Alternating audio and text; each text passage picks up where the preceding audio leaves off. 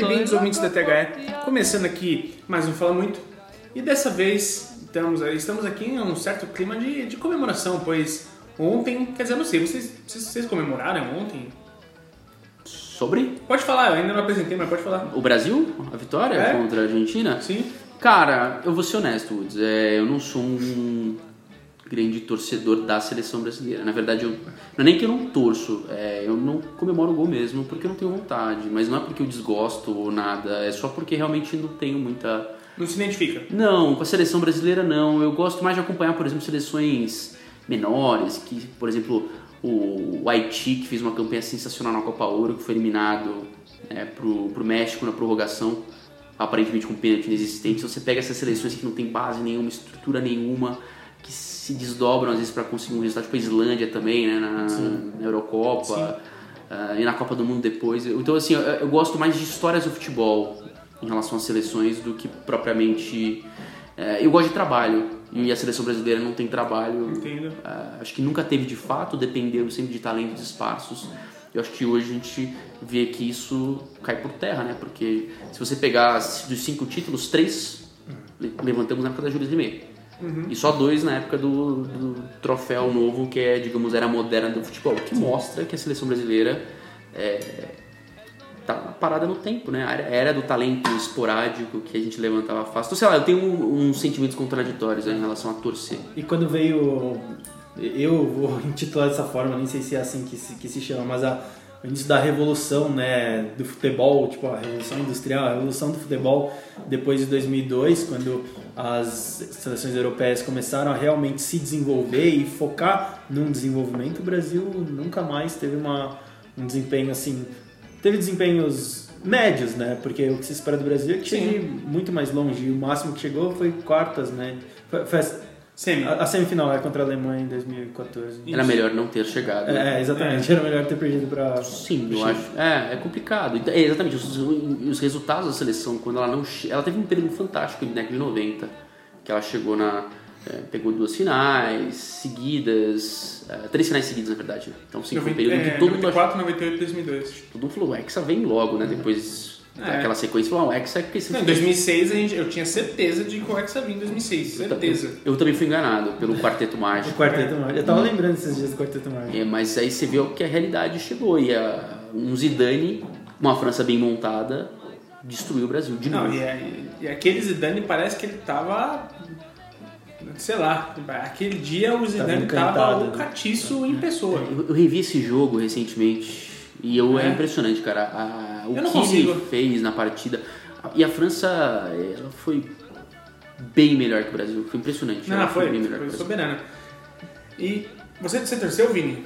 Cara, eu na verdade não, eu também vou fazer uma confissão aqui. Eu gosto até de torcer pro Brasil, fiquei contente que classificou, principalmente porque eu me identifico um pouco com os jogadores dessa nova geração. Eu gosto bastante dos jogadores, principalmente Gabriel Jesus, né? O próprio Davi Neres, o Casimiro, tenho uma identificação legal. Mas eu estava assistindo Circuitão do LoL, então eu não assisti Ah, o jogo da seleção. Eu tava assistindo meu LOLzinho e vi só o primeiro gol do menino Jesus e mas fiquei no, no LOL, tenho que confessar. Não, imagina, tá certo. Cara, é, eu. Bom, isso aqui virou os destaques. Ninguém tinha destaque. Tinha destaque? Alguém tinha destaque? Não, né? Ah, às vezes você tem um outro aí, É, mas tudo bem, Às vezes você escreveu a metade de uma folha. É, o Vini sempre tem aqui as grandes anotações. Então, não, então vamos lá, vamos lá, eu vou liberar um destaque rápido. É, eu só vou falar antes que, cara, eu torci, eu, eu, eu sou uma dessas pessoas que torcem ainda pra seleção. Elas estão ficando cada vez mais menor esse número, né? Esse número tá ficando cada vez menor de pessoas que torcem de fato pra ter seleção. Eu ainda sou uma delas. Ao mesmo tempo que eu confesso, estava torcendo também pro meu guerreirinho. Queria muito que ele fizesse pelo menos um golzinho de falta. Se a Argentina passasse, eu não ficaria de todo triste, confesso. Mas eu não consigo não torcer pro Brasil, cara. Não consigo. Eu, eu gosto muito de, de ver a seleção jogar. Eu adoro ver jo- jogo de seleção. E eu só acho que a gente é muito prejudicado por uma realidade sul-americana. Porque eu não acho, e a gente vai debater isso durante o episódio, eu acho que o nível é, de sul-americanos com é, o nível europeu, ele é abismal, assim. E a gente ganha aqui, a gente vai lá na- na- nas eliminatórias da Copa, faz uma baita de uma eliminatórias, primeira seleção lá na última Copa a ser classificada depois da sede. e tudo mais, e a gente fica tipo, caralho, agora vai, puta, fantástico. Não vai, cara. Você tá, você tá jogando contra tipo Paraguai, Venezuela. E, assim, esses, esses países têm méritos, obviamente. A gente viu nas últimas Copas é, Uruguai desclassificando, desclassificando umas seleções importantes. A gente viu é, várias seleções é, sul-americanas tirando seleções grandes europeias, mas cara, a realidade não é essa. A gente precisa jogar com o futebol europeu. A gente precisa pegar. O Brasil, lá na última Copa, pegou a Suíça, República é, a Sérvia, né? Sérvia. Sérvia. E, cara, teve uma dificuldade imensa com os dois. Aí ganha, se não me engano, da Costa Rica, né? Foi. Passa, pega o México, ganha do México né? Porque aqui pra gente, né, não é sul-americano, mas está aqui nas Américas, né? Já disputou a Copa América, inclusive. Exato. Aí pega uma Bélgica, cara, toma um fumo, é, demora para se achar no jogo, quando se achou no jogo já foi tarde demais. Então, assim, cara, eu acho que isso é o mais importante. A realidade em que a gente vive, ela é outra. Uma realidade onde a gente é absoluto. Só que o, o, futebol como um todo não é essa realidade. Eu nem diria que a gente é tão absoluto assim. Ah, eu acho, eu acho, que sim, cara. Não, Hoje não, em dia sim. Eu acho que a gente é muito bom, mas, por exemplo, se você pegar recentemente, a gente não tem chegado com força nas Copas Américas. A, a última vitória foi em 2007. Não, e olha que mas... teve Copa América rodo aí nesse meu tempo, né? Não. Copa América Centenária, Copa tudo América... Bem, concordo, concordo. Mas assim, é, vamos lá, aqui também... Ah, as gestões técnicas que a gente tinha nessas Copas, né? gente, foi completamente diferente. Sim. Mesmo o Tite que faz um trabalho questionável, ó, tá indo bem. A gente vai discutir mais na frente, mas eu tenho, eu tenho, eu, eu entendo o que você está falando. Eu acho que a gente tem os principais jogadores, assim, da América do Sul, não todos, porque a gente tem, o Uruguai tem ali Cavani e Soares, por exemplo, que ocupam postos como melhores atacantes do mundo, enfim, uma posição ali entre os melhores. Sim. Mas eu acho que tem um outro fator que está ficando cada vez mais evidente. Eu acho que isso tem causado. É, é, é o que provoca esses jogos mais complicados aqui que a gente vê, claro. mais meio modorrentes parece, mas que não são bem modorrentes, mas é que, é que você mudou, a gente mudou a configuração, né? O futebol mudou a configuração. O, o, não sei se estou entrando já no assunto antes da gente. Então vamos fazer o seguinte: é. pra gente, a gente já começou a descaralhar, não pode descaralhar por completo. Anarquia. É, porque esse programa aqui, pô, a gente tá parecendo três coringa no filme do Batman. É, me dá o seu destaque, Antônio. Meu, o quê? Sim? que isso? Não, é, você falou que tinha destaque.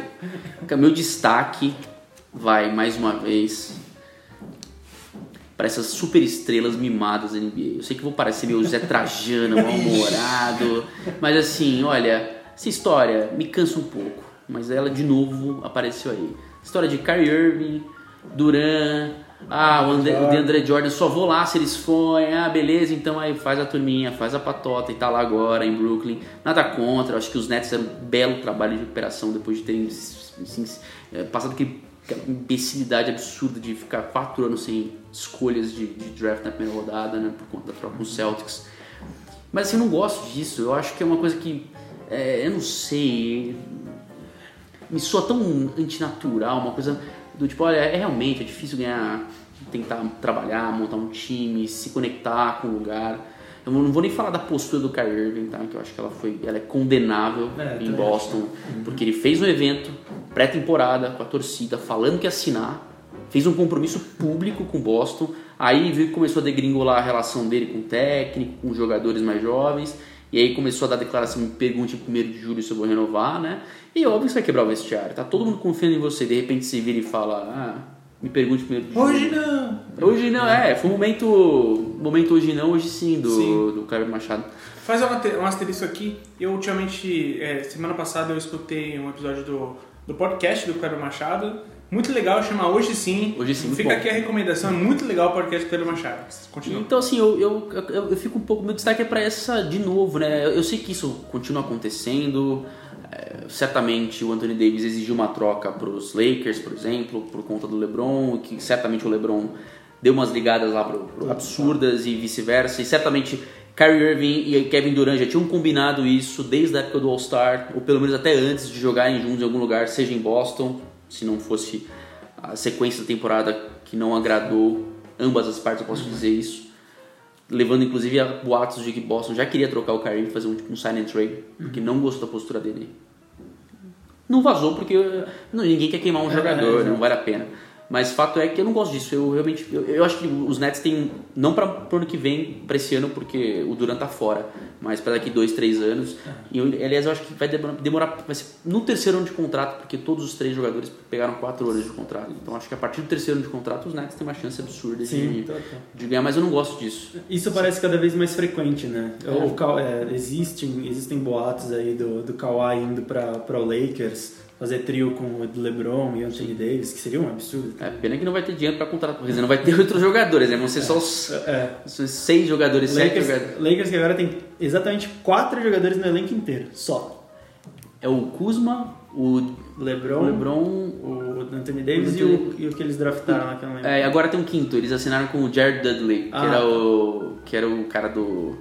Do próprio, Net, do próprio Nets, né? É. Que dizem que é um grande, um bom mentor para jovens. Pena que todos os jovens saíram, né? Então Ele agora é o- eu não sei quem, quem que ele vai prestar mentoria ali, né? Ele que é o dublê do Tony Parker, né? É, Ele é igualzinho o Tony Parker. Se jogar metade do basquete É, do Tony pois Parker. Mas desculpa, eu acho que é isso. Eu sei não, que me alonguei, mas, é porque. Só uma pergunta rápida. É, a gente não é um pouco parcial quando a gente vai criticar algumas ações, assim? Eu sou saudosista, eu confesso não, não, que tô sendo, tô sendo sincero, porque assim, gente, tem várias ações. Todo mundo fala do Duran. Cara, eu primeiro que ninguém nunca leva em consideração a vontade do cara de ser campeão, a vontade dele de ser campeão. Ele já foi, duas vezes. Sim, concordo, exato. Agora, por isso que assim, eu não criticava o, o, o Duran como criticaram quando ele foi para Golden State. Porque ninguém parece que ninguém leva em consideração a vontade que o cara tem de ser campeão, a vontade pessoal dele. Não, eu... Né? É uma coisa que assim, tipo, não, você, foda-se o que você quer, se você quer ser campeão. Você tem que ficar num, num time que não- você nunca vai ser campeão porque a gente acha que você tem que ficar lá, amigão. Então, assim, é questionável. Ah, mas foi justo o time que ele tinha acabado de perder no último ano. Ah, a gente, pelo amor de Deus, no futebol a gente vive vendo isso, a gente vê isso acontecer o tempo todo e a gente nunca acha ruim. Eu não, eu, eu acho. Eu acho. Eu confesso que eu, eu não gosto, eu odeio, assim, eu não gosto dessa história de super time, desse, desse jeito. É, e no futebol é um pouco diferente, porque você tem que negociar com o clube e tal. Lá não, o contrato acaba, você deixa o clube com a franquia, vai com Não, tudo bem. uma mão na frente e outra atrás, e você sai e você fica ligando pros amiguinhos e você. Beleza, vamos fazer um super time, haha, vamos. junto. Eu, eu, por exemplo, é, eu, eu, se eu fosse uma super estrela, eh, eu queria derrotar a outra super estrela. Eu penso assim, eu queria destruir outro cara. Eu não quero me juntar. Por exemplo, o, o Duran. Duran tomou surra no parque, na turminha violenta, em vez de montar a turminha dele ou tentar no ano seguinte, não, se juntou a turminha violenta pra dar porrada em todo mundo, sabe? Foi covarde. Eu, eu, tô- Ah, eu- eu concordo que ele tem o desejo pessoal de ser campeão. É. Eu concordo. E é legítimo. Eu só acho que. que, que é, eu só não, não consigo, por exemplo, ah, o, o Magic Johnson perdi pro Boston Celtics na minha primeira final como jogador. Ah, vou me juntar ao Larry Bird pra ganhar e eu Ah, não, mas ah, isso- sabe? Pelo amor de Deus. Né? Nesse ponto eu já sou mais tanto faz como tanto fez. Eu só acho ruim pela competitividade da liga, É. porque você cria dois polos, tipo Concordo. Cleveland e Golden, e Golden State, como foi nos últimos quatro anos, é, tirando essa antes temporada disso, antes agora. disso teve um hit do LeBron. É, tipo, é, então. gente, assim, Mas- é, eu vejo muita gente criticando o Duran. E tudo bem, eu entendo se você tem essa, essa convicção que você critique. Só que assim, cara, é- é- eu acho que a galera às vezes é, é parcial, porque o LeBron também faz isso. Eu, Tá, eu- tá fazendo isso agora no eu Lakers. tenho, eu tenho, eu tenho, assim, dois pés atrás com o LeBron James. Eu adorava o LeBron James no começo de Cleveland e assim ele conseguiu destruir toda a simpatia que eu sentia por ele, é, o que não me de- não deixa de reconhecê-lo como Não. um dos maiores jogadores da história do basquete gigante. e o melhor jogador da atualidade, eu acho, junto ali com, com o Duran. Sim. Mas ele conseguiu destruir minha simpatia que eu tinha por ele. Eu tinha simpatia por ele. Mesmo jogando contra o time da, da, minha, da, da minha conferência, sempre. Mas, cara, ele conseguiu, porque eu não achei que foi legal. Ele deixou uma cidade na mão, ele deixou uma franquia que ele tava ajudando a reconstruir na mão. E ela ficou na merda, desculpa o termo. E, e- e o cara tem que entender que quando ele faz isso, ele não tá simplesmente é, saindo de um time pro outro, ele tá abandonando uma, uma, um- um- uma cidade, um estado extremamente carente em relação a título. Só ver o pandemônio que foi quando eles ganharam na volta dele. Então, assim, você tem em tese, por mais que seja uma decisão totalmente individual, você tem uma responsabilidade com aquela comunidade que você tá representando que te ama, cara. O cara, meu, o cara era idolatrado. A sorte é que ele conseguiu recuperar um pouco do, do pre- bastante, Ah, porque ganhou. Porque ele ganhou. É, é que lá esse negócio do localismo é muito forte também. Muito né? forte. Tem que. Pô, que, cara, é, é- o que Seattle sente sem um time, Uhum. que era uma das cidades mais apaixonadas por, por basquete. E, por exemplo, e, eu não sei, é complicado. É, eu não sei, eu, tenho, eu acho que você tem que respeitar quem te ama. É, Porque a pessoa sempre retribui e você tem que tentar entender que, pô, vamos tentar vencer aqui, vou tentar.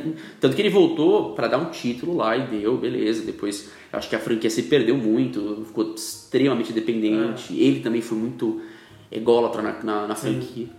Então, É, eu acho bom. que é isso. Eu mantenho a posição aqui. Acho que a gente continua sendo bem parcial, embora eu entenda também a sua, a sua forma de pensar. Só que eu acho que uma das coisas que a gente nunca leva em consideração é a vontade do atleta de ser campeão. É, tem isso. É, as pessoas não costumam levar em consideração. Eu super levo, por exemplo, um dos caras que eu mais admiro por hora é o Damian Lillard. Que não quer, que É. não quer sair de Portland, teve uma conversa séria com o Dolan antes de morrer, o Paul Allen. Que, cara, o que, que você vai fazer? Eu gosto daqui, eu quero ficar aqui.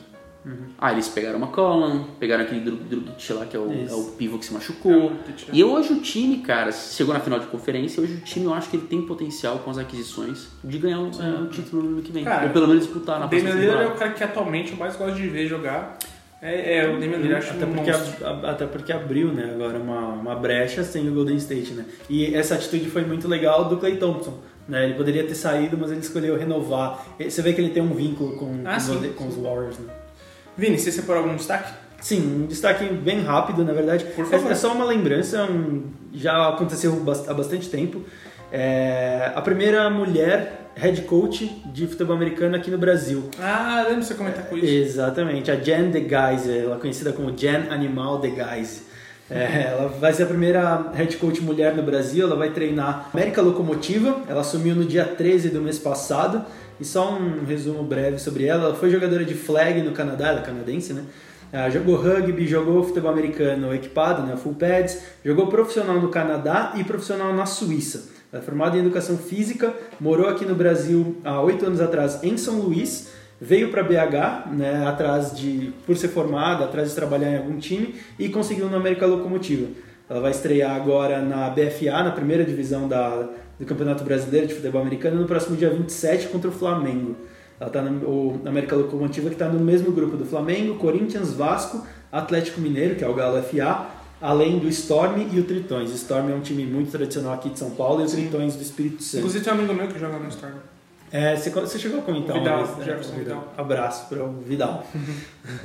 e o, o Minas Loco- o hoje o América Locomotiva, que é um representa o América, time de futebol da América, e é um, dos um dos times mais antigos, né, do, do futebol americano, que era o Minas Locomotiva.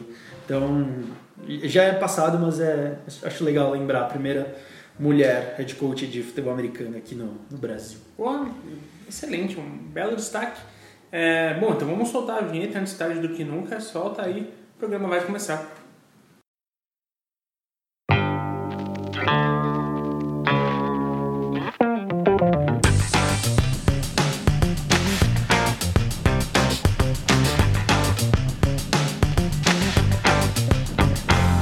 Você está ouvindo Bom, o Tony, vou puxar com você então, que você já ameaçava falar sobre isso no, no início do programa, que a gente ia debater aqui, isso foi o, o que me deu o gancho para falar sobre a, a Copa América, qual é o nível técnico, qual é o nível de futebol, qual é o nível de espetáculo que a gente está vendo, porque a gente teve nas quartas de final do torneio, se você pensar que foram quatro jogos, três acabaram 0 a 0 e foram decididos nos pênaltis.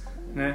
Então os jogos entre Brasil e Paraguai, Colômbia e Chile e Uruguai e Peru, os três terminaram em 0 a 0 né?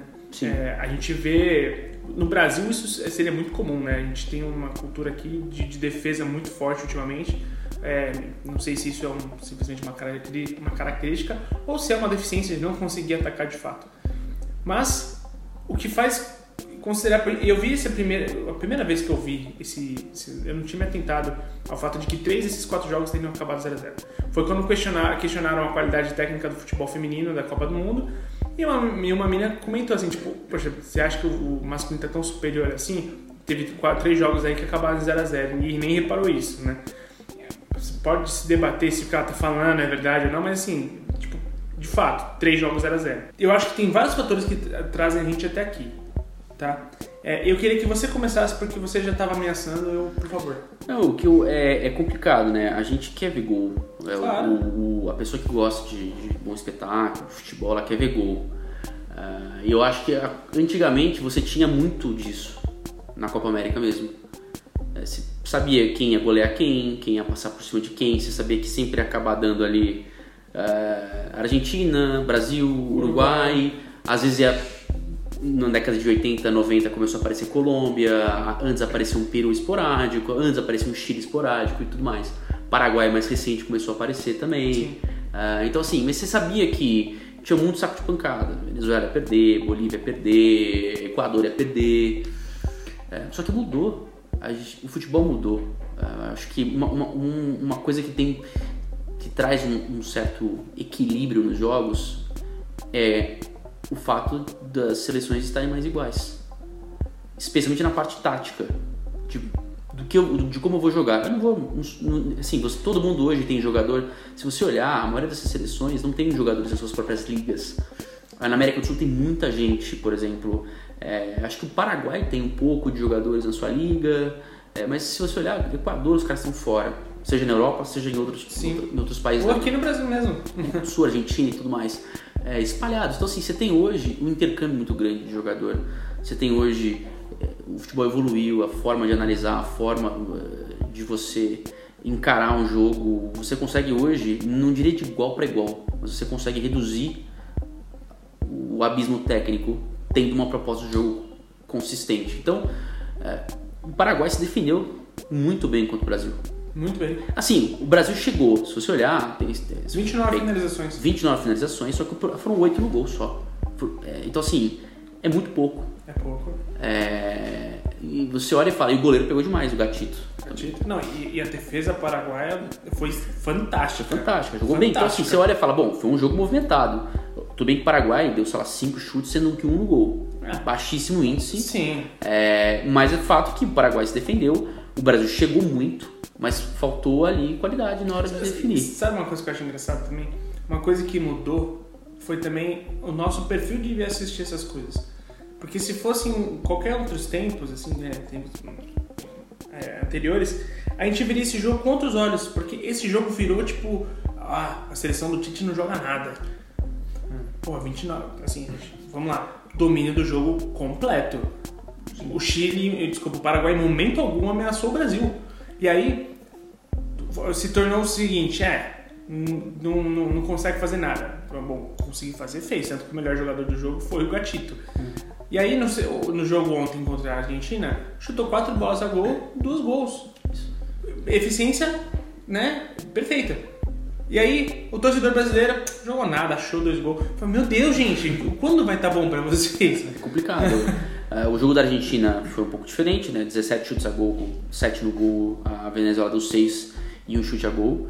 Foi um domínio é, relativamente interessante da, Sim. da Argentina, só que a Venezuela chegou a ameaçar. Sim, É. inclusive o que matou o jogo, desculpa te interromper, Imagina. mano, foi um gol de, de falha de saída da Venezuela. Que o Simone Lautaro Martinez faz um Foi gol. 2 a 0 É, e ali, aí ali acaba, ali acaba o jogo. É, acho que Colômbia e Chile foi o. Não sei se foi o mais fraco, mas foi o que menos teve é, chance de gol. Ah, e Uruguai e Peru foi aquela coisa: três gols que foram bem anulados, né? aparentemente pelo VAR pegou ali três impedimentos, ah, mas que se está um pouquinho mais atrás, pelo menos um ou dois gols o Uruguai matava. Sim. E aquela coisa, acho que teve uma evolução tática, há mais jogadores jogando fora dos seus países. E tem o segundo fator que é o cansaço. É uma- é, muita gente joga fora, as temporadas estão acabando agora É isso que eu ia falar. e eles chegam exaustos. Então, Ó, an- antes da gente passar para a parte do calendário, eu queria perguntar, parte tática. É, eu concordo que a revolução está acontecendo, porque você, os jogadores, imagino eu, que eles trazem de fora esse intercâmbio, como o Antônio bem falou, um conhecimento diferente. Então, cara, você está enchendo de conhecimento uma seleção que até então não, não tinha nada disso. Mas assim, é, cara, a gente viu a Argentina do, do, do técnico, esqueci o nome dele, o Scaloni. Scaloni. No primeiro jogo contra a Colômbia, cara, colocado em campo de uma forma bizarra. E não sou eu falando, eu, eu, assim, eu troquei ideia com analista de desempenho, troquei ideia com, com gente que trabalha com técnico. Cara, assim, é, o- era um arco em campo. Parecia que era um parênteses. E a a Argentina, enquanto todo o campo ficava pra Colômbia jogar. Mas, é, mas, eu, Bizarro. mas eu acho que isso é um problema, não é, não é nem do técnico, eu acho que isso é um problema do pouco tempo de trabalho, porque ele acabou de assumir. E Sim, é aquela coisa, você junta a galera pra Copa América, eu acho que ele escalou mal. Várias Escalou vezes. bem mal. Ontem, por exemplo, eu acho que ele escalou bem mal. Bem. Aquele meio campo, Depô, Acunha, Paredes, eu acho. O que, que é isso? O Você Paredes, o Paredes eu até entendo, mas agora o Acunha e o Depou. Isso é horrível. E olha que a Argentina ainda igualou no segundo tempo o jogo, né? Com o Di Sim, Maria, o Celso. Quer dizer, o Di, Di Maria entrou, e eu achei que o Di Maria entrou e afundou o time, mas. É, não, é, ele, ele tentou algumas jogadas diferentes, eu É. acho, mas nada, nada, mas assim, deu uma movimentada. É, tem isso também, cara, eu acho que é, Então, e, e aí, só só pra são esgotar. seleções em começo também tem outra- questão, são seleções, tirando o Uruguai, todas as outras seleções, e, e obviamente que o, e o, o Tite tá desde a Copa do Mundo, todas as outras seleções praticamente estão ali no meio, sabe, uma coisa meio... Sim, sim. As principais seleções, elas estão começando trabalhos novos, É, então.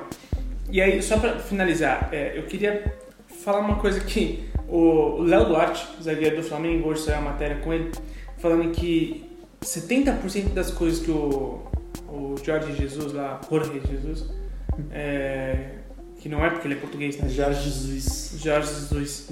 É, ele, 70% das coisas que ele fala é conteúdo novo pro brasileiro. E ele fala sobre, não, porque você fala, você vê a, o- a declaração do Léo Duarte, que não é um mau zagueiro, não é um zagueiro pro nosso nível de futebol, ele é um bom zagueiro. Falando coisas que você fala assim, gente, mas como é que ele não sabia disso antes? E não é como se não tivesse passado técnicos com uma certa experiência lá. O próprio Abel, você pode questionar, mas o cara é vencedor pra caramba. O, o Dorival, o Dorival tem vários conceitos que são recentes. Se, se não me engano, o Duarte chegou a, a trabalhar com o Dorival também no Flamengo. Então, assim, como é que agora estão falando isso pra ele, meu? Tipo, é, eu, eu senti muito que o Flamengo, o investimento que tá tendo, o nível que tá tendo de futebol, como é que eu me senti, assim, o futebol brasileiro numa bolha, em que, o, que chega um cara de fora, que não é nem um cara, uau, e abre a cabeça, parece que é um novo mundo. do Osório no São Paulo, É, por exemplo. exato. Mas, mas, mas isso é, a gente vai voltar lá atrás, né? Que a gente, quando a gente estava falando ah, do Brasil, que o Brasil hoje parou no tempo, né? Depois que conquistou o Penta, parou no tempo. Eu acho que o Brasil se sobressai ainda por conta de talentos individuais. Né? A gente é uma, uma máquina de produzir talentos individuais. Né? Mas se você pega os times, é, a, ma- a maior parte dos times, e times grandes, não tem um padrão desde que o cara, o moleque começa, vai, quando o moleque começa a jogar mais sério, vou chutar aqui, é no sub-15, no sub-14, alguma coisa assim. Então você não tem um padrão de desenvolvimento desse moleque dentro de um mesmo sistema ou dentro de um mesmo conceito de lá até o profissional. E isso muito menos na seleção. Você vê cada, ca- categoria joga de um jeito. Então é, é óbvio que você vai ter jogadores é, pobres em conhecimento tático, em conhecimento é, das tendências do que está acontecendo. Diferente de Portugal, que Portugal é um polo de desenvolvimento tático do futebol. Né? Então quando vem um cara desse, eu, eu acho meio. É triste, mas é meio natural que você tenha essa explosão de mentes. É, sobre, caramba, o que, que o cara tá fazendo? Falando, ele veio de Marte, sabe? Ele jogou futebol em Marte, pra É. falar isso. É. Ah, Você pega a diferença, o Bruno Bivetti que foi professor aqui, hoje está no Ludo, Ludogorets, né, da Bulgária, é, ele, ele deu uma aula que, que eu, que eu assisti que foi de periodização tática, que é uma, um conceito de treinamento que ele aprendeu lá fora. E que tem toda uma construção de repetição, espaço curto, modelos de jogo em espaços pequenos, para o corpo, para a cabeça, na verdade, ter certos movimentos de maneira automática, porque você não pode ficar pensando no que você vai fazer com, com- com a bola em certo, na maioria das partes. É, você tem que ter um espaço, digamos assim, reservado para tomada de decisão que realmente carece de mais de mais pensamento, né? De, e, e- e certos movimentos são automáticos, cara. Certos, certos, certas reações do jogo são automáticas. Você tem que é uma automação de fato. Sim. É, então, assim, e isso a gente sabe que no Brasil é atrasado ainda. A gente está engatinhando. Né? Portugal que você falou, Vini, é um polo Sim. de, De análise de desempenho também. de tudo. Universitário, você vai lá, você consegue achar N tipos de, de cursos superiores, de especialização, dá para você eh, se capacitar. Aqui você pena para achar alguma coisa em, em universidade. Você vem na TH 360. Com certeza, estamos ocupando espaço, né? Exato. É, E eu acho que as seleções, essas seleções mais. é, tem muito técnico que já estudou, tem muito técnico que vem com conceitos novos. O Rueda, por exemplo, que está sim. no Chile. É um cara diferente, só que não teve. Aqui no Flamengo ele se encheu o saco. Eu acho que encheu o saco dele no Flamengo e falou: quer saber, eu vou embora. É, E, e eu acho, eu, sinceramente, sendo bem pessimista, eu, eu espero mais ou menos isso do, do Jorge Jesus no Flamengo. É, tava conversando com o Lucas esses dias, é, a chance dele dar errado é muito grande, né? Até pelo histórico de é, estrangeiros, né? Aqui, aqui no Brasil. a gente tem preconceito com os caras. É, e assim, o a gente é extremamente resultadista. Então, o cara, ele, se o Flamengo não ganhar um campeonato esse ano e no começo do, do Cariocão, ano que vem, perder pro Fluminense, acabou. O Jorge Acabou. Jesus vai embora. Não, Entendeu? pode, ser, Porque- pode ser o Guardiola, vai ser mandado embora. É. Só, só um ponto que eu, que eu queria levantar, e aí é dúvida pura minha. É possível cobrar algum, al- alguma coisa tática com os times se preparando com tão pouco tempo? Tudo bem, a gente tem o, o Tite, é, que está já há bastante tempo no- na seleção, mas ele não tem a seleção sempre à disposição dele. Não. Quando ele pegou a seleção para fazer concentração, para fazer treinos antes da Copa América? Um mês antes? Mais ou menos? Cerca de um mês. Mais ou menos. Então, você consegue Menos. colocar um padrão num time assim, entendeu? É, não, não sei se tem uma alternativa para isso. Ah, tem um- uma seleção que é exclusiva, um, time que é exclusivo da seleção. Não acho que não é esse o caminho. Mas assim, como é que você cobra também um, É, uma- por um padrão isso- tático? Vini, por isso que trabalho é importante. Por isso que você pega, vai. Você não consegue se reunir sempre. Você tem datas específicas para treinamento e, e, e vésperas de competição, que você tem lá um período de um mês, um mês e pouco para treinar. E é por isso que é importante você ter um trabalho. Você ter, por exemplo, um técnico que eh, desenvolve um trabalho com um certo grupo de jogadores e vai colocando um ou outro ali novo para adaptando, mas que vocês, aqueles jogadores, vai o grupo, a espinha dorsal sabe o que fazer e facilita o entrosamento com gente nova. Sim. E infelizmente o Brasil, primeiro que ele não tem uma- um, um estilo, na verdade acho que até tem recentemente, né, que é técnico retranqueiro, que nunca agrada no futebol jogado. É. E, mas fato é que a gente não tem uma sequência de trabalho. A gente interrompe ciclos, a gente trabalha com mini, mini ciclos de Copa do Mundo, até menos. Sim. E aí você fala, como é que faz, como, como, como você vai desenvolver um modelo bonito de jogo que o brasileiro quer assistir, quer, assistir, quer ver, se você não consegue nem completar um ciclo de quatro anos É. direito? Se você queima uma geração 2006, a gente queimou todo mundo. Não, não, não ficou quase líder, só o Kaká ficou, vai, digamos assim. Você queimou uma geração toda e você não, não, você não passa o bastão. É. Como você vê um trabalho na Alemanha, é, na Espanha um pouco, de passar o bastão. Cara, uma geração entrega pra outra. Não uma coisa. A gente não, a gente corta abruptamente, quer que o Neymar, com 18 anos de idade, seja líder da seleção brasileira. E cobra naquele período, eu acho que de maneira injusta, hoje já com 28 anos você pode cobrar ele, mas cobra como se ele fosse um Exato. veterano. Meu, vai, joga lá, o que, que é isso? Ganha a Copa do por isso que mim. essa Copa América foi uma oportunidade desperdiçada. Não que eu acho que eu acho que o Brasil vai ser campeão, tá, gente? Eu acho que o Brasil vai ser campeão. É o favorito, né? E assim, é, e eu não tô falando isso porque se a gente pensar, gente, Daniel Alves é um monstro, é um monstro jogando bola. Daniel Alves é, é um absurdo jogando bola. Assim, disparado, existe um abismo ele, entre ele e o segundo melhor lateral direito do mundo. Existe um, um abismo. Só que assim, cara, é, a gente pode questionar, pô, talvez o Daniel Alves jogue, mantendo esse nível a próxima Copa, talvez. Só que, cara, a gente precisa de um outro cara. A gente precisa de um outro cara. A gente precisa de um outro lateral esquerdo.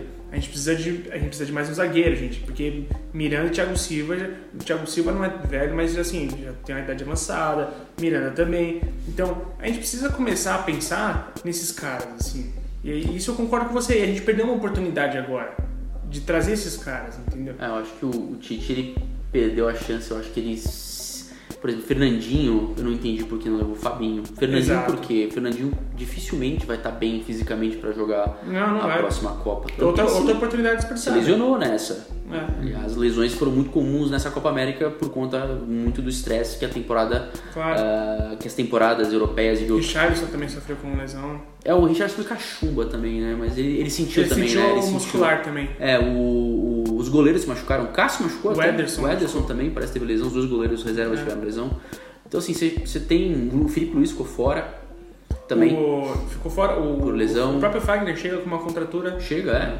E nunca esteve 100% também pra jogar, entrar. Também não teria espaço com o Daniel Alves jogando Não teria, jogando não nessa Copa América. Mas é complicado, eu acho que. é, não sei, eu acho que o, o Tite, ele se. Eu acho que ele ficou com medo de perder o cargo. Acabou levando uma seleção Sim. mais envelhecida. Faltou gente pra fazer transição. Miranda, por exemplo, é, não sei por que, que o Miranda tá lá. Miranda É. nem titular é da Inter, mas. É. Não, eu acho que assim. Não, acho que o Miranda foi com, com a Copa que ele carregou assim, né, nas costas dele a Copa do Mundo que ele fez, que foi ele fez uma excelente Copa do Mundo. Tanto ele quanto, quanto o Thiago Silva. A Copa dos dois foram, foi excelente. Eu acho que isso que levou eles para a Copa. O Thiago Silva nem tanto, porque o Thiago Silva ainda, ainda é jogador de seleção. O Miranda acho que já, já podia ter levado ali um, um outro zagueiro, cara. É, dá pra pensar quem? E olha que dificuldade. Quem a gente conseguiria colocar no lugar do Miranda? De renovação. É difícil, cara. É, o Militão tá lá pra isso, né? Então- Militão é um jogador, é um, é um jogador que tem um Não, sim, sim. teto muito alto. É, não sei se você podia ter pensado no, no Felipe, que fez uma temporada sensacional pelo Porto. Que agora foi pro Atlético Madrid. Madrid. Então, assim, você tem algum jogador que você podia ter pensado já em começar a fazer uma transição. Sim. É, tudo bem, Marquinhos se machucou é, ontem. Né? E, Aí, Militão, né, gente? Militão. Militão. Ele colocou pô. Miranda, o Miranda terminou até com. Tem uma foto até com um, um gelo já no joelho, porque é Putz. isso, né? É. E. Mas o Felipe também não é um garoto, né? Mas, assim, É, não, mas é é um cara pro futuro. Ah, o Felipe já, tem, já deve ter uns 29, 30, 30 anos. anos, né? 30 anos. É, não, mas pelo menos o Miranda tá com 33, né? Pra 34. Ah, ah, sim, né? é. Então, assim, você É, pensando em ciclo, você pode ter um Felipe pra uma Copa do Mundo. Acho que Sim. pensando no Miranda já com 36 pra 37. Ele chega na idade do Miranda agora, né? É, Pra- pra- exato. Então, assim, você pode aproveitar ele, mas eu acho que o futuro é militão, por exemplo.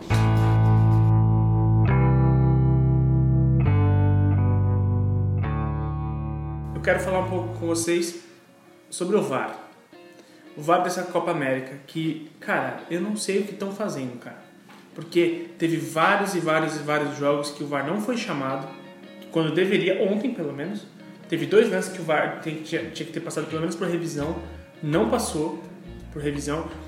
Sim, na minha opinião, Foi estranho. na minha opinião, além de ser, na minha opinião, ambos foram pênalti. Ambos.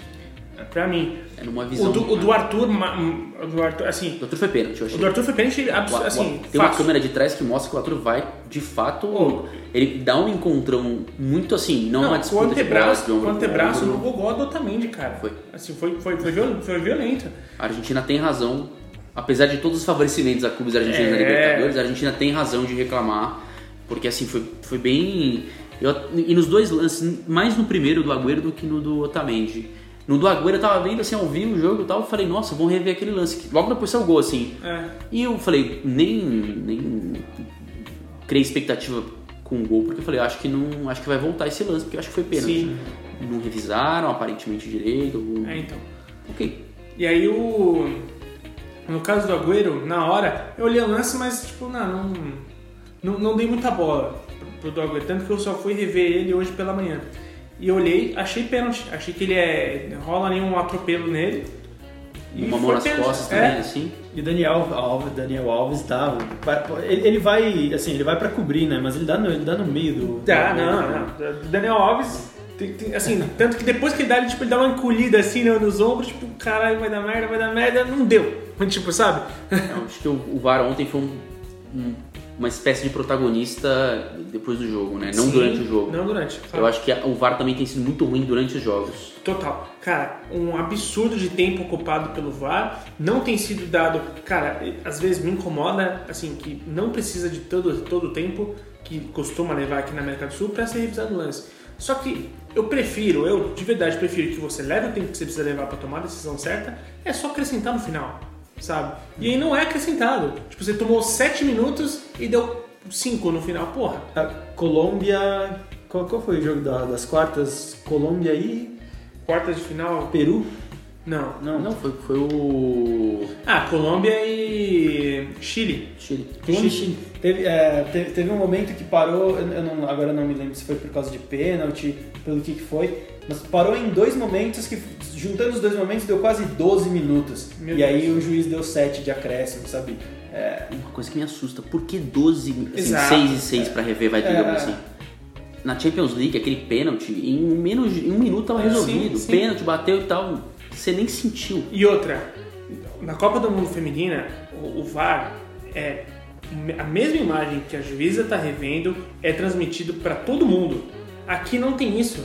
Aqui, tipo, é, fica em segredo a imagem. Os caras não, os caras não liberam a É um imagem. desespero, né? Você quer saber o que tá acontecendo, o que tá sendo revisto, Exato. os ângulos. mas é liberado pra TV, pro estádio não, é certo? Não, O- TV não passa também.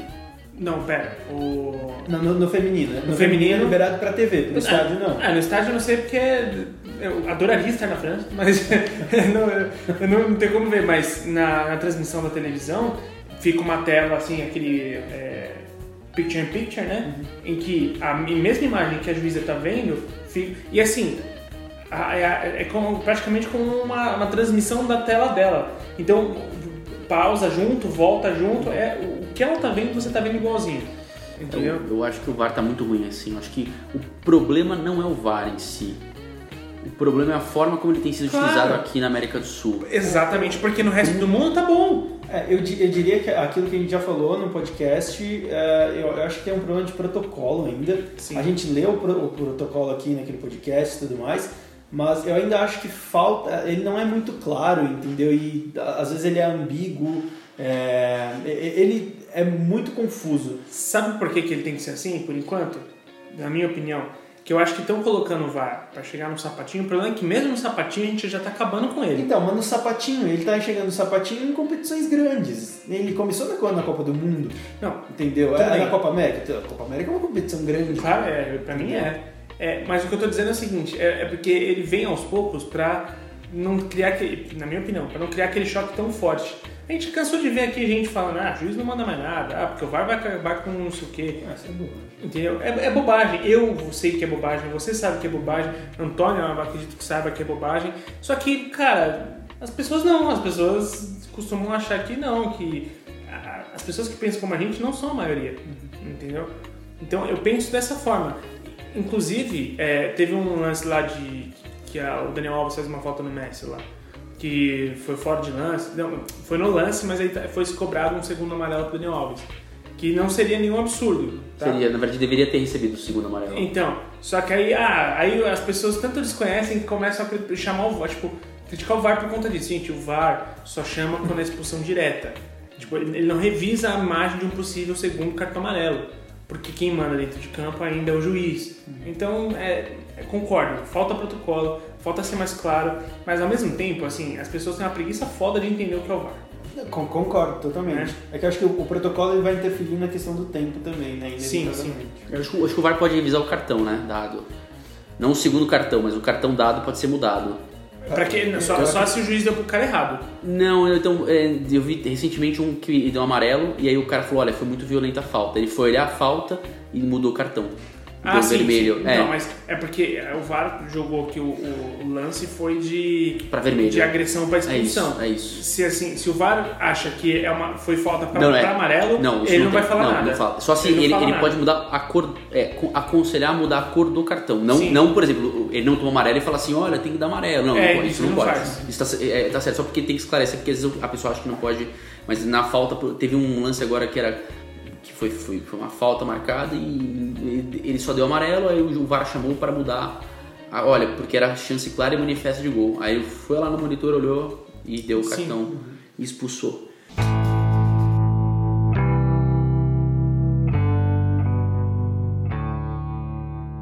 Passando pelo tópico do VAR, eu queria falar sobre a precificação dos jogos. O Antônio. É, ouvinte, você não sabe, o Antônio já contou essa história aqui antes. Mas não chegou até você porque eu tive que tirar do podcast. Ele vai recontar essa história, ele tá me olhando com um olhar bem feio. Mas não foi por. Eu, particularmente, acho bem charmoso esse olhar, ele pode continuar pra mim. Hum. Mas não foi por. Não foi cortado por conteúdo obsceno. hein, Não, não, foi contado pra, pra fins de edição mesmo, porque tá muito longo. É, essa precificação do ingresso, né, que, que você ia falar, que você, você lançou aí como tema, é um negócio que está fazendo os estádios, né, da maioria dos jogos ficarem extremamente Rentáveis, né? rentáveis, porém Porém. vazios. né? Então, assim, você vê o estádio completamente vazio. E eu fui num jogo lotado, que foi a estreia, consegui ali o ingresso com, com um parente meu, um primo meu que, por emergência, a pessoa que ia com ele não foi, que era a esposa dele, eu fui no, no, no- no jogo. É, foi interessante porque foi o meu primeiro jogo né, na seleção brasileira.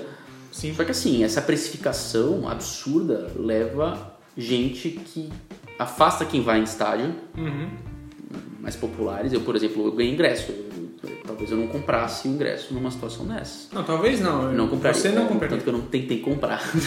Não, ó, só- Mas- só, só para contextualizar aqui, para dar os números, é, no jogo de estreia foram 22 milhões 476 mil 630 reais arrecadados. Então, fazendo com isso, né, com isso fazendo com que o, o ticket médio fosse de 485 reais. Exato. E o público que foi o jogo, ele vai em jogo, tá? Esse meu primo vai em jogo. é, Ele é flamenguista, é um cara frequentador de Maracanã. E ele mesmo estranhou, nós estranhamos, porque você olha e fala, cara, é uma galera muito estranha, uma galera que não torce, é uma galera que, que vai embora com 32 minutos no segundo tempo. O cara É. pagou 500 pau no ingresso, sei- 600 pau, uma pessoa que, que comprou lá no nosso setor e tal, sem ser meia, cara tava indo embora. Sim. Com 32 minutos. Você imagina só, é surreal. Lembrando que foi um, um jogo em que o Brasil ganhou de 3 a 0. Sim, jogo que o Brasil tava tranquilo, absoluto e tal, e você fala, cara, você tá indo num evento, você não tá um jogo banal que você pagou 30 reais, você sai com 5 minutos aí, e olha lá, É. né? Pra quem? Eu, não- eu não gosto de sair, nunca, nunca saí antes de jogo nenhum acabar, mas tem gente que sai porque questão de transporte, porque tem que Ah, correr claro, e tal. claro. É, isso acontece e tal. Eu já perdi também o metrô fechado, mas faz parte da vida, né? Sim. Mas eu quero assistir até o final porque eu não sei o que pode acontecer. Os caras, meu, indo embora, 32 minutos, um público estranho, um público que tava lá pra tirar foto, selfie, olhar, né, o telão e não sei o que. Você fala, cara, não é torcida, essa precificação, além de estádio vazio em jogo não tão importante, leva a um público que torna o estádio um lugar frio, um lugar distante, um lugar que lembra tudo menos um jogo. Então foi uma experiência futebolística, uma, uma experiência interessante, porque foi o primeiro jogo de seleção, mas uma experiência muito ruim do ponto de vista do torcedor. Uhum. Porque você fica. Você se sente fora. É. Você se sente deslocado. Eu tava deslocado. Ele falou, cara, essa galera não tem a menor ideia do que tá fazendo aqui. Ou pelo menos, talvez gente que vai em jogo, sempre que vai em jogo, mas também se sentiu desse jeito. Muito estranho, cara. Eu acho que tem que rever essa política. Não dá pra você cobrar na América do Sul um valor desse, porque esse valor não é nem cobrado na Europa, cara. Não é, não é. Assim, chega, é assustador. É- é- não faz sentido nenhum do ponto de vista. Talvez faça de renda, mas não faz do ponto de vista esportivo como um todo. Não, E a gente viu várias declarações na época, desculpa te Imagina, interromper, mas- mas de falando de ah, porque não é cultura sul-americana, não é cultura, é condição social mesmo. E, assim, fo- foram várias, várias tentativas de justificar. Teve presidente da, da CBF falando, ah, não, porque os estádios agora são maiores. Não é- não é- na verdade, não é cultura do patrão na América do Sul depositar um salário com dinheiro que permita o trabalhador normal pagar 600 reais no ingresso, né? Talvez esse seja o problema, né? A cultura, né? É a cultura. é a cultura, É a cultura da minha conta bancária que não permite, né? Exato, mesmo dentro do futebol, a cultura é atrasar salário. Você tá falando o quê? Né? Enfim, pode falar. Não, não, não faz sentido, principalmente quando você pensa no, no, no custo de vida aqui no Brasil, né? E o quanto você ganha para, por exemplo, o salário mínimo. Você tira o salário mínimo, o Isso ingresso... é metade do salário É, o mínimo. ticket médio é metade do salário mínimo praticamente. Exato. É a cultura, é a cultura do sul-americano, na verdade. Pagar, os, pagar o ingresso, não é, é, quer dizer, não é cultura pagar e não comer, né?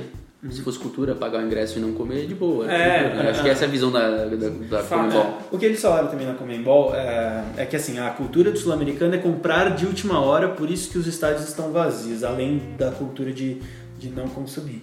É, o que é uma grande bobagem, né? Porque aqui- aquilo que a gente falou de é, regra de marketing, você cria urgência, você com, com certeza você vai vender muito antes. Principalmente um jogo de seleção brasileira.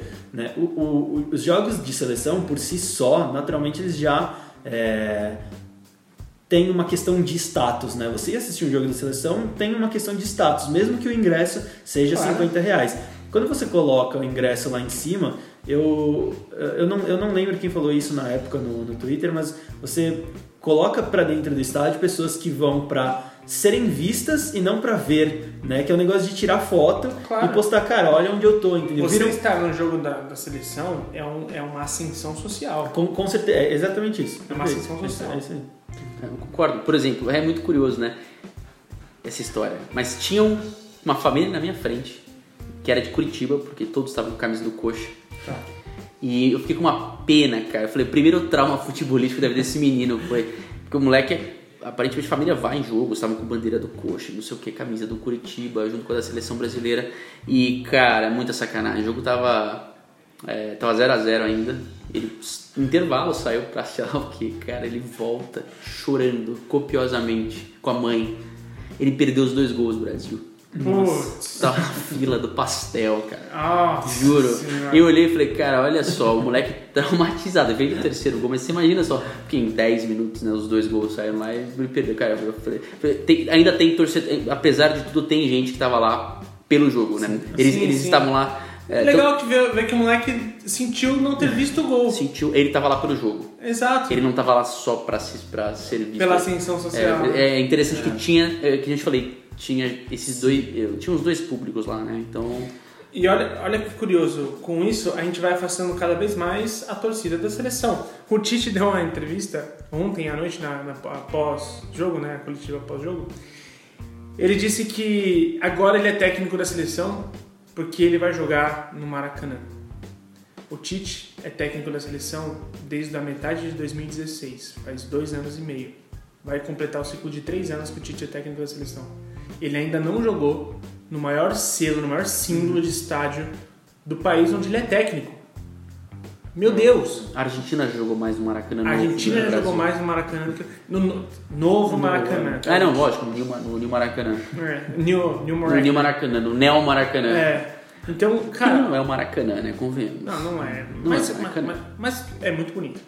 E então, olha, olha como você você não você como é que você quer vender esses ingressos sendo que tipo, meu, nem jogar aqui os caras jogam, sabe? Tipo, você tá pedindo pra quê? Você, você, não, você tem que rever a sua- a- o seu produto, cara. Você tem que rever o seu produto. O único jogo com cara de jogo mesmo, torcida com cara de jogo, foi o agora contra a Argentina. Sim, Porque o argentino torce, porque a Argentina. grita, aí vai lá o brasileiro, que responder, ele né? responde e... Mas, e, e- e vamos lá, né? É, eu não sei vocês, mas eu acho bem chato. é, durante o hino da Argentina, aquela, aquela, aquela vaia absurda, eu acho. Não sei, não sei se sou eu sendo um desrespeito, romântico. desrespeito. Eu não acho se sou eu sendo um romântico com o futebol, achando que ele tinha que ser um pouco mais justo. Mas, porra, é um puto um desrespeito, cara. Sabe? É, sei lá, eu acho muito chato isso aí. A gente nunca consegue ter uma porra de um minuto de silêncio aqui no Brasil. A gente não consegue. Uma das coisas mais lindas que eu já vi no esporte foi no dia que aconteceu o acidente da Chapecoense, teve um jogo do Liverpool. Cara, era um, um Enfield com tipo, lotadaço, 60 mil pessoas na, na- naquele estádio. Era é, Liverpool e era um, eu acho que era o Watford. Era, era um time que tinha amarelo. Eu acho que era o Watford. E, meu, você não ouvia um pio. Assim, e, é, e aquele, solen- aquele silêncio que é ensurdecedor, né, cara? Porque, tipo, imagina se, se, se, 60 mil pessoas num lugar onde você não escuta nada. Tem, o, tem um silêncio também que é dos 25 anos de Hillsborough. Hillsborough. Cara, é impressionante. É, é assim, foi o primeiro minuto de silêncio perfeito que eu ouvi também lá em, em Anfield. É um é um negócio impressionante, cara. Se caísse um, um alfinete na arquibancada, você ouviria. Se ouvir. Porque é um respeito, assim. É, é um negócio. é, eu não sei, eu acho que é- é o- a torcida do Liverpool tem um minuto de silêncio mais impactante, assim. Sim. Quando ela faz um minuto de silêncio, ela faz um minuto de silêncio, assim. É um negócio meio, meio bizarro. É doido, é doido. E aí, é, desculpa, você ia falar? Não, eu só ia falar que isso é, é a cereja do bolo pra mostrar que é uma torcida muito estranha, né? Que tá nessa Copa América agora É. no Brasil, né? Exato. Que vai no meio do. No, no intervalo, vai a quando não sei o que, vai ao hino da Argentina, mas enfim. É, é, é, Grita bicha no tiro de meta. É, outra é, coisa esse é o ponto- insuportável. Esse é o ponto que É, você falou que eu ia puxar que eu agora. acho que você ia puxar. é. Exato. A CBF deve ser multada pela segunda vez já na competição por gritos homofóbicos em jogos da seleção. É, bom, dentro dos clubes, isso já estava sendo muito bem trabalhado. Os clubes começaram nos últimos dois anos. Tudo começou, na verdade, na- nas Olimpíadas, né? Que tivemos aqui no, no Brasil. Porque inicialmente quando a começou com a Hope Solo, que a Hope Solo falou lá do que não sabia se viria pro Brasil por causa do Zika vírus e tudo mais. E aí toda vez que o cara ia Ah, chutar tá. a bola, a torcida Zica. gritava Zica. Até então, maravilhoso, gritaria junto. Né? Maravilhoso. E aí as coisas foram, foram crescendo e de repente estávamos gritando bicha pros goleiros é, adversários. E aí, cara, a, a, a CBF já começou, multou. É, desculpa, a, a FIFA, a FIFA, A né? FIFA, A é. FIFA foi multou. Aí dentro dos estádios aqui começou a ter movimentos é, dos clubes gritando isso, gritando isso, e aí começou a ter-se campanhas para evitar e tudo mais. É, inclusive, eu já fui em jogo do Corinthians em que parte da torcida gritava o bicha e a outra parte do- da torcida logo em seguida fala, é, gritava grita Corinthians caralho tipo pra mim tipo para com essa porra entendeu? Desculpa o excesso de palavrão tá tá, tá ouvinte. É, mas assim e aí olha que louco meu. A gente eu, eu fui debater logo depois do jogo a respeito, porque tinha uns amigos meus falando, ah, olha que vergonhoso, a torcida do, da Argentina é, sendo preconceituosa no Twitter, chamando a gente de ma- chamando o brasileiro de macaco e tudo mais, e falando isso com o maior orgulho, tal, tal, tal, tal, tal. Sim, cara, ridículo, patético isso e tudo mais, mas fica aqui, a gente precisa fazer uma autocrítica. Não somos diferentes. A gente não é diferente, cara. A gente grita bicho no estádio. A gente não é diferente. E não vamos pensar que também aqui não tem racismo, pelo amor de Deus. Até porque tenho certeza que se você pegar qualquer foto de estádio, você vai penar pra achar um negro no estádio. Entendeu? Falar que é, foi difícil na, na É. abertura. Na abertura foi difícil, não foi? Não era tão. É impressionante. É foda, é foda. Impressionante. Era uma coisa muito é, higienizada. É. Sabe? Não é higiene, mas assim, uma coisa muito elitizada. Sim. Acho que a palavra é essa, elitizada. É, É porque. é, não sei, era, um- era um público. Pouca gente podia pagar aquilo. sim, sim. Pouca gente podia abrir mão é, de uma parcela do seu salário considerável para quem né, não ganha, sei lá, 20, 30 pau por mês ou até mais, para pagar 600 pau no ingresso, se não tem meia entrada. Ah, 600 Claro. pau no ingresso, coisa pra caramba. É muita coisa, gente. Cara, 600 reais pra qualquer um de nós aqui, cara, a gente faz muita coisa com 600 reais. O pacote do Bayern também, o pacote do Bayern de Munique para assistir a todos os 17 jogos na, na Bundesliga lá no, no, No Allianz. no Allianz, na Allianz Arena, tá 780 euros, eu acho. euros. É, se a gente Então, assim, multiplicar isso né, por 4, vai dar ali que, cerca de 3, 3 É, mil mas aí você reais. faz pelo, pelo custo de vida, né? Claro, não, mas aí são 17 mínimo, jogos na, é. na- Pelo amor de Deus. Não, em proporção com o salário mínimo deles e tudo mais, é muito. Exato. muito. É outra realidade. E aí, e outra, lá ne- nego não recebe em real, né? Não Então, tem é isso, né? isso. Não tem isso. É, então, assim, Cara, são 17 jogos. Exato. Você tá pagando menos de mil euros pra assistir 17 jogos em casa. Então, Eu não sei se é o pacote mais caro ou mais barato, tá? Só- não, não, não. tranquilo. Mas é uma. É um, é- é- Eu imagino que seja um dos mais baratos. eu tá? acho que é um preço, é um preço ali, acessível, médio, É. pra, até porque eles têm essa política. Então, assim, poxa, a gente, eu tô pegando competições co- completamente distintas. Mas, cara, a Copa América não é especial. Teve em 2016, teve em 2015. Antes teve em 2011, vai ter em 2020 na Argentina e Colômbia.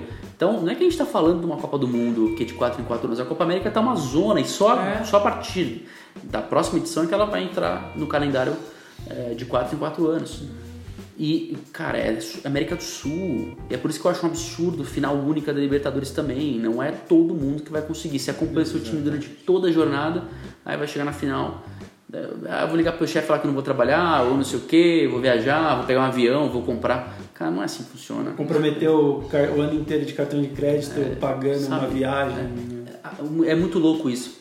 Ao invés da gente pegar o que é bom de geral organização do futebol europeu, um espetáculo bonito, campos bem cuidados, estádios bonitos, assim, funcionais, que respeitem o torcedor, gramados e tudo mais, iluminação. Não, é- é- é de- negociar direito de televisão de maneira mais justa, cara, a gente tá o quê? A gente tá pegando a única coisa que eu acho que não caberia na América do Sul, pelas distâncias e tudo mais. Jogo único de final. Exato. Não, e outra, só eu vou finalizar com, com a minha palavra final, que é a crítica que o Messi fez aos gramados, todo mundo achou um absurdo. Cara, a gente critica isso aqui o tempo todo. Basta um argentino vir falar, e é o que eu falo, a gente nem lembra que o Messi é argentino até chegar uma Copa do Mundo ou Copa América. A gente nem lembra que ele é argentino. Sabe, Tá. é impressionante. É né? impressionante. A gente, o Messi tá além disso. O Messi ele, ele, ele transcendeu essa parada de ser argentino. Então, cara, aí o cara vem e critica aqui os gramados, que são tudo umas bosta. É, vamos ser sinceros. É né? tudo lixo. Cara, o Rueda, o Rueda ele não jogou em todas as séries. Ele falou, o Rueda falou, o único gramado que aparentemente falou que a gente não sentiu tanto foi o do Morumbi.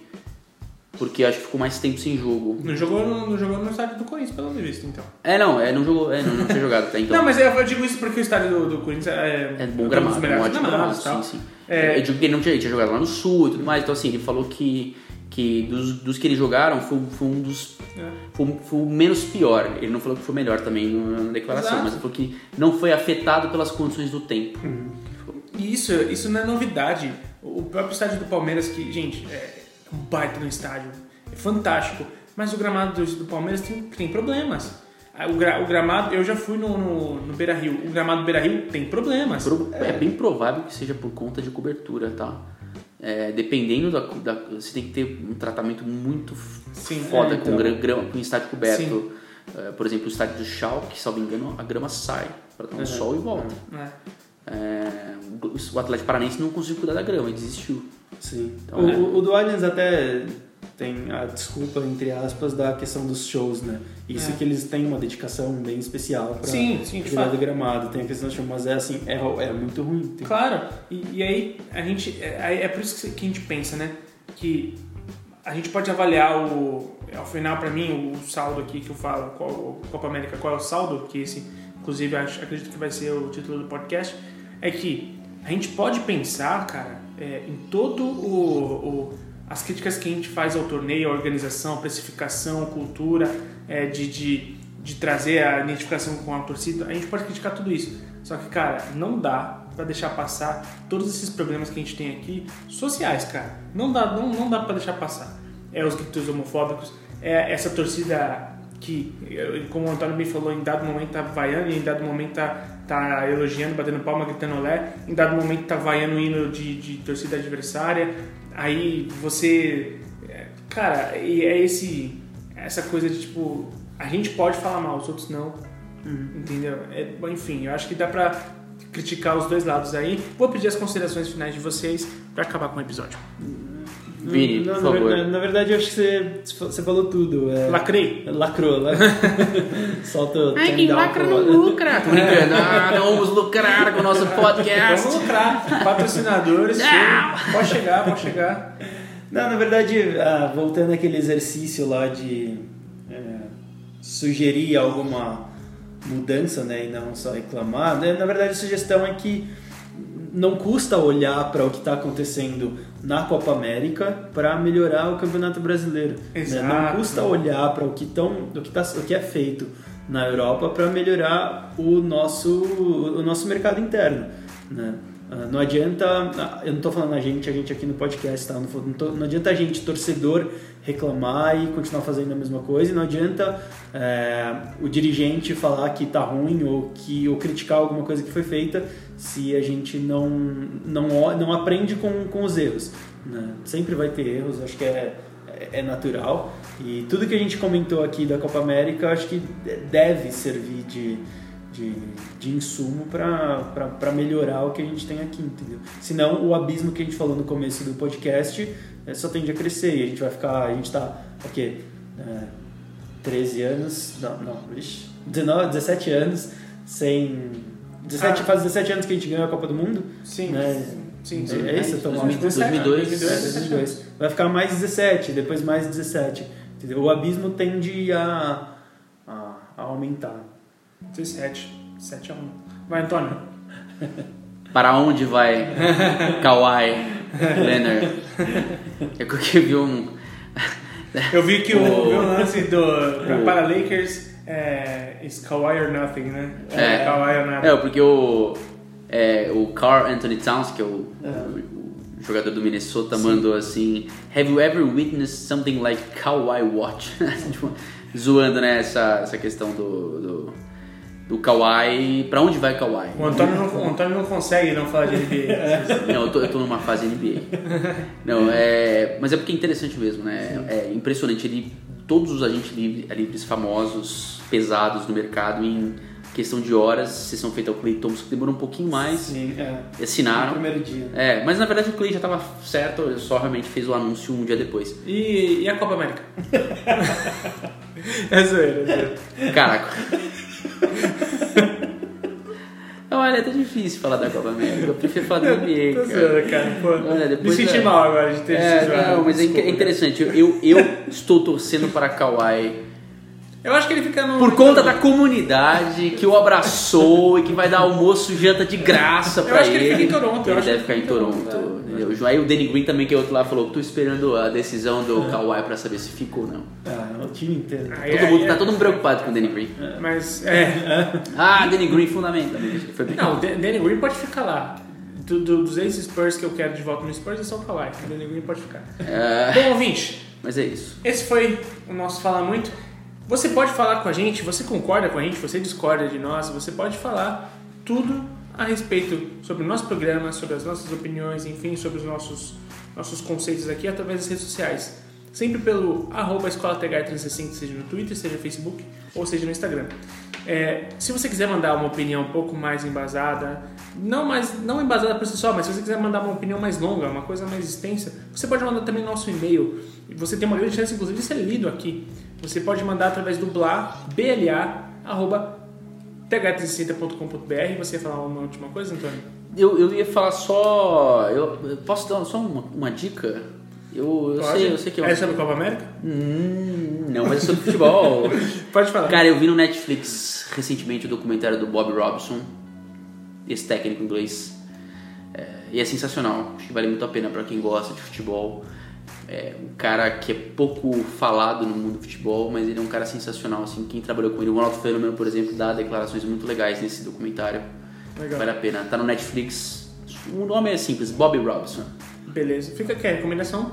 É, Você fala uma coisa? Não, eu ia falar que, cara, dê- todo mundo que tá ouvindo, dê uma olhada no Netflix, porque tem muito documentário sobre, principalmente sobre futebol, mas sobre esportes como um todo, são muito bons, cara. E no Prime tem o- a série All or Nothing, É, que, que é cara, é legal. sensacional, e o episódio do Manchester City, que mostra toda, todos os bastidores com o Guardiola, é foda. Desculpa a palavra, mas é foda. Ai, nossa, não acredito que eu falar Olha, isso. eu estou ultrajado no seu comentário, tá? Puta que pariu, meu. Você é um bananão. É, Você é muito bobo.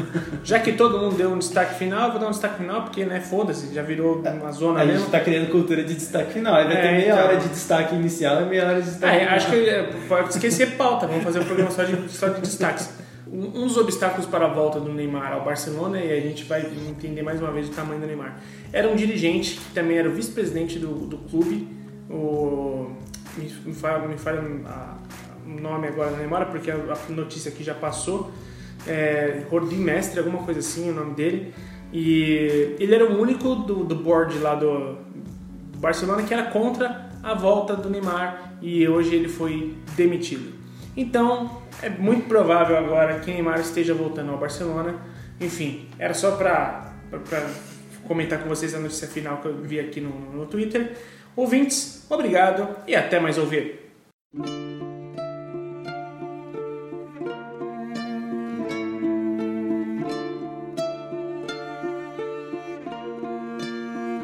Eu sou americano, latino-americano, filho do fardo escrito por Eduardo Galeano. As veias abertas da América Latina, à mercê dos interesses da América de cima. Banquete para as aves de rapina que deixaram a miséria e levaram a sua matéria-prima. Sua sina, mão de obra campesina, barata, serviçal das minas de prata. Zapateca, Potosí, ouro, frenesi, seu tesouro. Incas, maias, astecas, tupi, nascemos pra servir.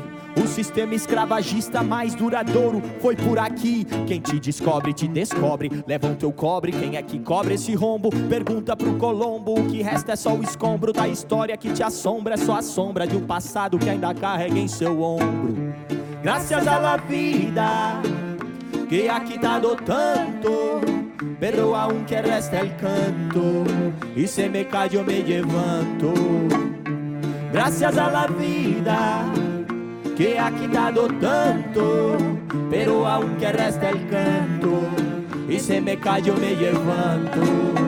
Quem descobriu o Brasil não foi Portugal. Índios já viviam aqui, irmão, muito antes de Cabral. Mas sua herança cultural foi dizimada pelas garras sedentas da matança colonial. E os mais americanos entre nós nunca tiveram voz, pois a história foi contada pelos vencedores portugueses e espanhóis que fizeram questão de transformar os assassinos em heróis. Mas não seria Hernan Cortés um algoz e Fernando Pizarro não seria o verdadeiro herói Tupac Amaro no leito em desamparo. Uma maior genocídio da história. Nunca teve direito a reparo. Eu sou um storyteller. Mas minha história nunca vai virar um best-seller. Pois o que eles querem são histórias de sucesso. E sucesso para eles são histórias como as do Rockefeller. Dinheiro sem critério leva o nosso minério. Nossa pobreza traz riqueza para seu império. Problema sério: o nosso solo é fértil, mas nossa economia é estéreo. E ainda é um mistério: o que antes vinham de caravela chegam hoje pelo espaço aéreo e até marítimo. E a colonização segue seu ritmo, tomada pelas forças do outro lado do hemisfério. Efeito deletério corrompeu a nossa terra, esvaziou nosso cofre, encheu nosso cemitério. Mas para cada Joaquim José da Silva Xavier ainda existe um Joaquim Silvério. Graças la vida que ha quitado tanto, pero aunque resta el canto, ese me callo me levanto. Gracias a la vida que ha quitado tanto, pero aunque resta el canto, ese me callo me levanto. América Latina, sua sina es luchar, su historia es un grito a clamar por libertad. América Latina, sua sina es luchar, su historia es un grito a clamar por libertad. América Latina, sua sina es luchar, su historia es un grito a clamar por libertad. América Latina, sua sina es luchar, su historia es un grito a clamar por libertad.